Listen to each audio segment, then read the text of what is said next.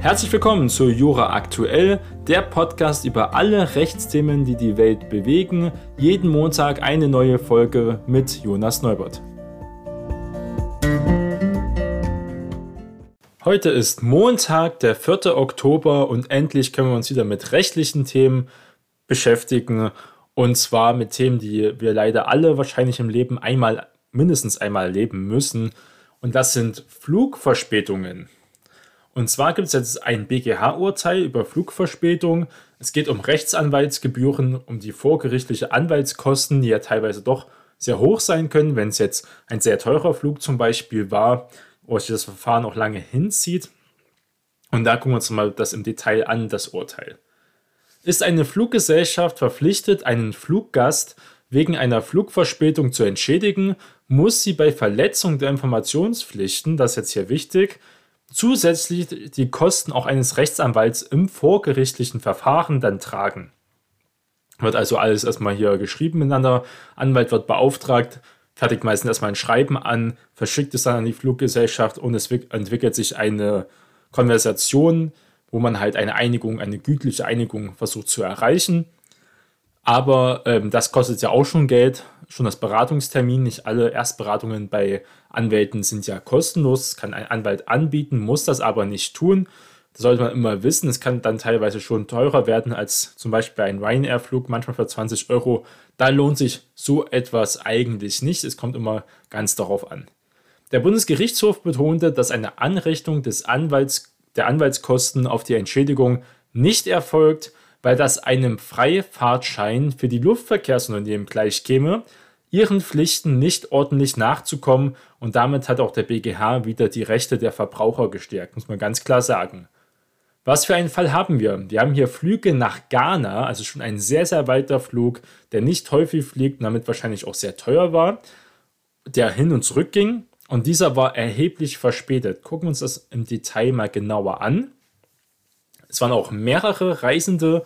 Diese buchten halt Flüge von Düsseldorf über Amsterdam nach Accra, das liegt in Ghana, und dann auch wieder zurück nach Düsseldorf. Das Luftverkehrsunternehmen annullierte den Hinflug, sodass die Passagiere erst einen Tag später als geplant ihr Ziel erreichten. Auf dem Rückflug wurde der Anschlussflug von Amsterdam, dann wieder nach Düsseldorf, ebenfalls annulliert als wirklich ein Horrortrip und die Fluggäste kamen erst zehn Stunden später heim. Dafür verlangten sie von der Airline eine Ausgleichsleistung in Höhe von 2400 Euro, sowie auch die Freistellung von den außergerichtlichen Rechtsanwaltskosten in Höhe von knapp 350 Euro. Für den Hinflug schlossen die Parteien einen Vergleich, für den Rückflug sprach ihnen das Amtsgericht Düsseldorf jeweils nur 250 Euro Schadensersatz zu. Das Landgericht Düsseldorf erhöhte diesen Ausgleichsanspruch auf 600 Euro pro Person, also schon deutlich, wies aber die Freistellungsklage eben ab bezüglich der Anwaltskosten. Erst vor dem Bundesgerichtshof hatte die Fluggäste hier wirklich vollkommen Erfolg. Das heißt also, die Rechtsanwaltskosten müssen gezahlt werden. Der 10. Zivilsenat hob das Berufungsurteil hinsichtlich des Freistellungsanspruchs auf. Die Fluggesellschaft muss nach 280 Absatz 1 BGB, also Schadensersatz, und Artikel 5 Absatz 1 und 7 Fluggastrechteverordnung die vorgerichtlichen Anwaltskosten bezahlen. Der Ausgleichsanspruch nach Artikel 7 der Fluggastrechteverordnung umfasse auch regelmäßig die Kosten für die Beauftragung eines Rechtsanwalts, wenn das Unternehmen, wie hier eben der Fall war, seinen Informationspflichten nach Artikel 14 der Verordnung nicht nachgekommen sei. Dabei darf der Fluggast sich nicht über eine rechtlichen Möglichkeiten beraten lassen, um das Informationsdefizit auch zu beseitigen. Darum geht es nicht. Vielmehr kann der Anwalt auch direkt tätig werden, zum Beispiel mit diesen Schreiben, und auch eine Geschäftsgebühr eben geltend machen. Und die ist ja auch festgeschrieben in der Rechtsanwaltsvergütungsordnung. Äh, Aber keine Anrechnung auf Kompensationsanspruch, also wieder ein wichtiger Punkt für die Verbraucher. Die Anwaltskosten werden dem BGH zufolge auch nicht auf den Ausgleichsanspruch angerechnet. Zwar betrachtet der EuGH die Kompensation als pauschalisierte Entschädigung für die Unannehmlichkeiten, die dem Fluggast halt eben entstanden seien wegen diesen sehr turbulenten Reise. Davon seien aber individuelle Schäden, die der Passagier über die allgemeinen Unannehmlichkeiten hinaus erlitten hat, nicht umfasst. Nach deutschem Recht aber, und das ist ja einschlägig, gilt laut den Karlsruher Richtern, dass der Schaden im vollen Verzug und Umfang kompensiert wird, der Geschädigte aber nicht durch den Schaden bereichert werden soll. Das ist ja nicht das Ziel. Daher kommt eine Anrechnung der Anwaltskosten auf den Ersatzanspruch eben nicht in Frage. Sie würde ein völlig falsches Signal setzen, weil ein Verstoß gegen das Informationspflichten nach Artikel 14 für das Luftverkehrsunternehmen folgenlos bliebe, obwohl dem Gast dadurch ein sehr zusätzlicher Schaden äh, eben entstanden sei. Und das ist schon ein wichtiges Urteil, sollte man ähm, wirklich aber auch genau lesen, weil hier geht es wirklich um die Informationspflichten nach Artikel 14. Sollte man jetzt also nicht pauschal sagen, die Fluggesellschaft muss mir immer einen Anwalt, vorgerichtliche Anwaltskosten zahlen, wenn mein Flug so extrem verspätet ist, annulliert wurde und wirklich meine ganze Reise eine negative Odyssee war. Das ist hier nicht der Fall, aber trotzdem hier eine Stärkung der Verbraucherrechte vom BGH. Und wenn wir schon mal beim BGH sind, der war wieder sehr fleißig mit sehr vielen interessanten Urteilen. Und zwar geht es um das sogenannte Smart Law. Und BGH hat gesagt, Smart Law ist zulässig. Und das ist ja sehr wichtig, wenn es um Rechtsdienstleistungsgesetz geht. Thema unlauterer Wettbewerb war da immer, aber Berufsrecht der Rechtsanwälte und Rechtsanwältinnen, Notare und so weiter und so fort. Auch für die Zukunft natürlich sehen ja immer, dass Jura und auch IT, Legal Tech immer mehr zusammenwachsen, das heutzutage wirklich dazu hört, dass man doch ein Digital Native ist, wie man so schön sagt, ja, dass man also wirklich auch nicht nur Papier ähm, gut klarkommt, sondern muss auch heutzutage im Internet versiert sein. Im Streit um die Zulässigkeit des Rechtsdokumentengenerators, der heißt eben Smart Law, hat der Bundesgerichtshof jetzt die Gründe veröffentlicht. Und das ist ja interessant, das Urteil ist also schon früher erfolgt. Dabei betonen die Richter, dass keine Tätigkeit in einer konkreten, fremden Angelegenheit erfolgt ist. Der Verbraucher erwartet keine Beratung im Einzelfall. Eine Rechtsdienstleistung liegt also eben nicht vor, sonst wäre eben halt dann wieder hier das Rechtsdienstleistungsgesetz einschlägig. Um was geht es? Es geht hier um Verträge aus dem Baukasten, ähm, die hier also einfach eingesetzt werden. Deswegen ist es eben keine Beratung im Einzelfall. Gucken wir uns mal den Fall genauer an. Die Hamburger Rechtsanwaltskammer wollte dem Verlag Wolters Kluwer die Verwendung des Rechtsdokumentengenerators mit dem Namen Smart Law eben verbieten lassen. Mittels eines Frage-Antwort-Katalogs, wie wir es bei vielen Apps heutzutage kennen, zum Beispiel auch wenn es um Steuererklärungen geht, konnten Kunden im Abonnement oder auch per Einzelkauf Rechtsdokumente, vor allem eben Verträge erstellen lassen. Kennen wir ja auch über Abo-Alarm, diese Abo-Muster-Baukastendinger. Beworben wurde dies unter anderem mit einer Werbeaussage Rechtsdokumente in Anwaltsqualität. Die Kammer wertete das als Verstoß gegen das Rechtsdienstleistungsgesetz und auch die Werbeaussagen als irreführend, weil es eben ja kein Rechtsanwalt ist. Das Landgericht Köln gab ihr auch recht vor dem OLG der Domstadt war am Ende allein noch Zulässigkeit des Online-Angebots auch strittig. Die Kölner Richter entschieden pro Smart Law und wurden nun vom ersten Zivilsenat eben hierin ganz klar bestätigt. Und zwar geht es um das Thema eine Tätigkeit. Dabei schärfte der BGH aber die Konturen nach ähm, vom OLG Köln. Und zwar das OLG Köln ging davon noch aus, dass bei einer automatisierten Bearbeitung schon an einer Tätigkeit gemäß 2 Absatz 1 der RDG, also wieder hier ein ganz klarer Praxisfall, Rechtsdienstleistungsgesetz, hat man nur in der Praxis viel damit zu tun, ähm, fehle und sahen hier die Bundesrichter dafür eben keine Notwendigkeit eines direkten menschlichen Handels, weil es ja automatisiert ist mit äh, Textbausteinen. Es sei unerheblich, welche technischen Mittel zum Einsatz kämen. Geschäftliche Handlungen können auch autom automatisiert erfolgen, das ist ja auch ähm, wichtig. So durch den Einsatz einer entwickelten Software. Matthias Kilian, Direktor des Instituts für Anwaltsrecht an der Universität Köln, zitieren eine über dem Einzelfall hinausgehende Klärung des Merkmals der Tätigkeit, also schon ähm, sehr interessant. Wenn der BGH einen einfachen Ausstieg aus der Prüfung gewollt hätte, hätte er argumentieren können, dass der Verlag bereits keine Tätigkeit entfalte, wenn der Anwender sein Vertragsdokument auch hier generiert. Das sagt ja jedenfalls der NJW, kann man also hier nochmal genauer nachlesen. Aber diese Tätigkeit nicht in konkreten fremden Angelegenheiten, das war hier ein entscheidender Punkt. Einig waren sich die Gerichte darin, dass hier eben keine Tätigkeit in einer konkreten fremden Angelegenheit erfolgt ist. Entscheidend sei der Bezug zu einer individuellen rechtlichen Frage eines bestimmten Rechtssuchenden. Die Karlsruher Richter verglichen insoweit den Einsatz von Smart Law mit der Verwendung eines Formularbuchs. Christian Deckenbrock, das ist der akademische Rat der Universität Köln, der im Urteil überwiegend zustimmend auch zitiert wird, stimmte dem BGH im Gespräch mit der NJW auch zu. Es handelt sich letztlich um die digitalisierte Variante eines Formularbuchs, also da ähm, gar nicht so wild. Bei einem Buch, das den Lesern für gewisse Sachverhaltskonstellationen bestimmte Vertragsklauseln empfiehlt, und solche Bücher gibt es ja, käme niemand auf den Gedanken darin, eine Rechtsdienstleistung zu sehen. Wo ist, besteht da hier die Dienstleistung großartig? Aus seiner Sicht sei immer schon klar gewesen, dass das Angebot eines solchen Rechtsdokumentengenerators keine erlaubnispflichtige Rechtsdienstleistung darstelle, die halt eben hier nur Rechtsanwälte zum Beispiel anbieten können. Es wurden also eben auch keine falschen Erwartungen geweckt. Das ist ja auch nochmal wichtig, dieses Thema. Ohne Rechtsfehler habe das OLG angenommen, dass der Verbraucher eigenverantwortlich die Software eben nutze, also auch selbst dieses Dokument generiert und die Qualität des Ergebnisses letztlich von den Algorithmen sowie der Sinnhaftigkeit auch seiner Eingaben von den äh, Verbraucher also abhänge. Für die Verbraucher ist hinreichend auch klar, dass das Programm ihre Angelegenheit eben nicht individuell prüft. Das muss einem jedem klar sein. Es ist ein Generator äh, mit vorgesetzten Textbausteinen, wird jeder Vertrag gleich behandelt. Deswegen sind die Kosten auch so gering. Das ist ja logisch.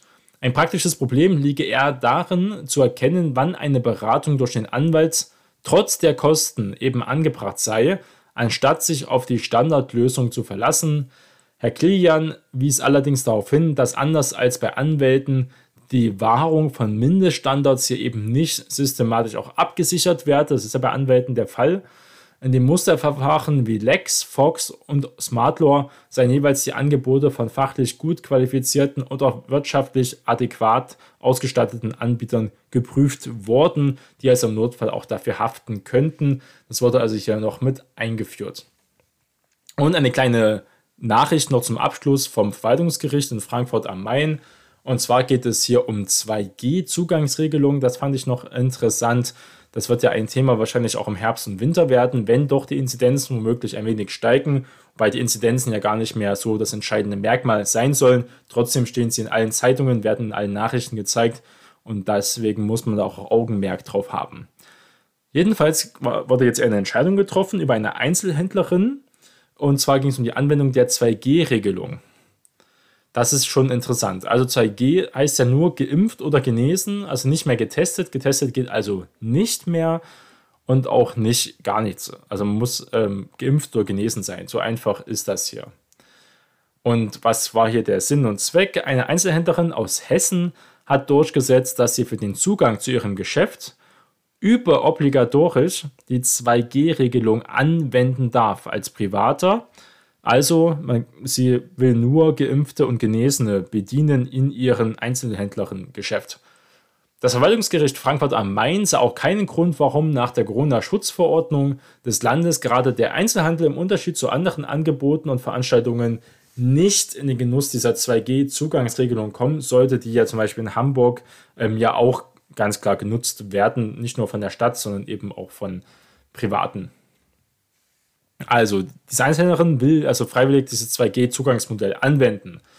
Ganz konkret, die Antragstellerin betreibt eine Verkaufsstelle zur Ausstellung und zum Vertrieb von Grills, Grillzubehör sowie Produkten im Zusammenhang mit dem Thema Grillen.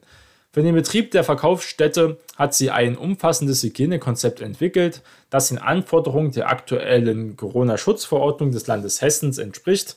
Sie möchte eben aber jetzt nun freiwillig und auch überobligatorisch also schon gar nicht gefordert, aber sie möchte es halt eben selbst tun in ihrer Filiale, das 2G-Zugangsmodell einführen, weil sie denkt, dass es sowieso kommen wird und sie damit sich auch den ganzen Ärger, Papierkram, Testungen, also es geht darum, dass man ja immer gucken muss, dass die Tests sind, die aktuell, wenn welche jetzt getestet wurden, ist das ein richtiger Test, wann wurden die Leute getestet, ähm, ist das kein gefälschter Test, muss man alles überprüfen. Das war ja alles zu viel. Natürlich muss man den Impfstatus und Genesenstatus überprüfen. Das ist ja schon nochmal Aufwand. Ähm, also muss man nicht, aber wird vorausgesetzt in vielen Bereichen, dass man es nachprüft natürlich. Und das ist dann ähm, einfacher. Und deswegen willst du auch ihre Vorteile aus dieser 2G-Regelung nutzen und die Nachteile, dass halt getestete oder auch eben nicht getestete und ungeimpfte und ähm, ungenesene Menschen nicht mehr bei ihr einkaufen können. Das ist ja vollkommen bewusst, denn die Antragstellerin meint, ihr müsse es im Rahmen ihrer unternehmerischen Freiheit möglich sein, das 2G-Modell umzusetzen. Ein Unterschied zwischen dem Einzelhandel und den in 26a der Corona-Schutzverordnung aufgeführten Betrieben, die über die Option eben verfügen, die werden ja genannt, den Zugang ausschließlich für Genesene und Geimpfte zu ermöglichen, bestehen nicht. Für ihre Mitarbeiterinnen entfiele dann die Verpflichtung auch zum Tragen einer medizinischen Maske. Das ist wieder ein wichtiger Punkt, muss man sagen. Das merkt man in Kneipen, Reeperbahn, auch in Hamburg ja ganz extrem. Wenn die Masken wechseln, Leute gehen noch mehr trinken, gehen mehr essen, einkaufen. Die Menschen ähm, fühlen sich richtig befreit. Das darf man nicht unterschätzen, dass die Maske viele Leute, besonders nicht nur körperlich, sondern mental, immer noch ähm, ganz klar stark einschränkt, auch ihren Freiheitsgefühlen. Und wenn die Maske wegfällt, ist das für viele wirklich ein Segen und den Kunden und Kundinnen wurden wieder normale Einkaufs- und Beratungsmöglichkeiten gewährt, wie man es eben von früher kennt. Das angerufene VG Frankfurt am Main hat daraufhin eine einstweilige Anordnung erlassen, nach der auch die Antragstellerin als Einzelhändlerin auch vorläufig von dieser 2G-Regelung Gebrauch machen darf. Das wurde also damals schon entschieden. Zur Zulässigkeit des Antrags hat das Gericht ausgeführt, eben, dass die Corona-Schutzverordnung selbstvollziehend sei und auch die Antragstellerin nicht erst einen darauf basierenden Verwaltungsakt abwarten müsse, um dagegen vorgehen zu können. Und das ist also diese überobligatorische, das vorgreifende Element. Und das ist schon ähm, sehr interessant, muss man sagen. Denn eigentlich ist diese Corona-Schutzverordnung, wenn man da reinguckt, wird der Einzelhandel dann nicht aufgezählt und damit ist eigentlich so eine 2G-Regelung mehr oder weniger untersagt. Das Gericht hat die einseitige Anordnung erlassen, weil es eben erhebliche rechtliche Bedenken gegen den Ausschluss von Verkaufsstätten und ähnlichen Einrichtungen von der sogenannten 2G-Regelung im Sinne des Paragraphen 21 Corona-Schutzverordnung hat. Der Verordnungsgeber sei beim Erlass des Paragraphen 26a, also neu eingefügt, der Corona-Schutzverordnung dem Begründungserfordernis nach 28a Absatz 5 Satz 1 Infektionsschutzgesetz nicht ausreichend eben nachgekommen. Die sogenannte G-Regelung in 26a Corona-Schutzverordnung. Sehe vor, dass die Pflicht zum Tragen einer medizinischen Maske sowie die Notwendigkeit eines Abstands- und Hygienekonzepts sowie einer Kapazitätsbegrenzung entfällt, wenn bei Veranstaltungen und Angeboten ausschließlich Personen mit den geforderten negativen Nachweisen zugegen sind, also eigentlich diese 3G-Sachen, in der geltenden Fassung der Corona-Schutzverordnung sei der Einzelhandel ausdrücklich eben nicht berechtigt, das 2G-Zugangsmodell einzuführen und deswegen ist dieser Fall eigentlich auch so wichtig und interessant. 3G ja, aber 2G eigentlich nicht. Explizit, weil man eben diese Getesteten eben nicht ausschließen möchte. Diese Ungleichbehandlung des Einzelhandels äh, ist aber nicht ausreichend begründet, hat jetzt das Gericht gesagt. Mal sehen, wo es hier noch weitergehen wird. Diese Ungleichbehandlung des Einzelhandels zu anderen Angeboten und Veranstaltungen werde nicht hinreichend begründet, betont das VG. Der Verordnungsgeber habe es versäumt darzulegen, aus welchem Grund ausgerechnet und einzig Verkaufsstätten und ähnliche Einrichtungen von der 2G-Regelung ausgenommen werden sollten. Aufgrund dieser Begründungsdefizits bestünden erhebliche Zweifel daran, dass die Regelung des 26a Corona-Schutzverordnung mit dem Gleichheitsgrundsatz, dem er ja in Artikel 3 Absatz 1 Grundgesetz zu vereinbaren ist. Danach seien den Gesetzes und auch Verordnungsgeber nicht jegliche Differenzierungen und damit mögliche Ungleichbehandlungen verwehrt. Das ist ja wichtig. Klar werden Menschen unterschiedlich behandelt. Das sehen wir ja in vielen Bereichen, auch in der Steuer zum Beispiel. Allerdings bedürfte es für ihre Rechtfertigung der Darlegung von Sachgründen Unter Berücksichtigung dieser Prämisse sei es nicht erkennbar, warum der Einzelhandel, der ausweislich der vorgelegten Einschätzung des Robert Koch Instituts nur auf sehr niedrigem Niveau das Infektionsschutzgeschehen oder Infektionsentwicklungsgeschehen beeinflusst, von der Anwendung des 2G-Modells ausgeschlossen werden sollte. Das war die Begründung, ein sehr interessantes Urteil.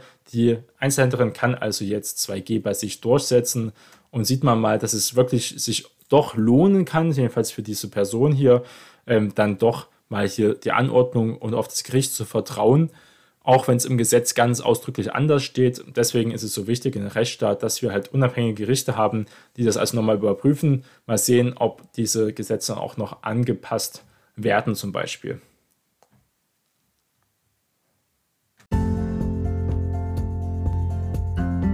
Das war Jura aktuell. Vielen Dank fürs Zuhören und wir hören uns bald wieder.